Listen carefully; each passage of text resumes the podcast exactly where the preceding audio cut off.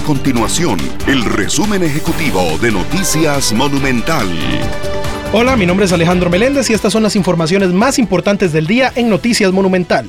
La Cruz Roja Costarricense suma más de 2.000 personas que han sido atendidas durante la peregrinación a la Basílica de Los Ángeles. La institución socorrista instaló ocho puestos de atención específicamente en San Pedro, La Galera, Tres Ríos, El Fierro, Chomogo, Tara, La Basílica y también en Conventillos.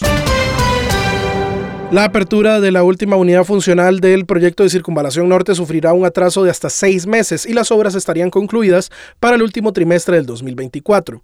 Esta etapa de 1.5 kilómetros unirá la ruta 32 pasando por Calle Blancos hasta conectar con Circunvalación en la rotonda del Bicentenario en Guadalupe.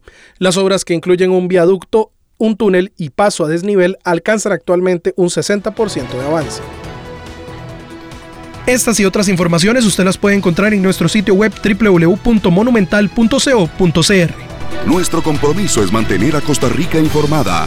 Esto fue el resumen ejecutivo de Noticias Monumental.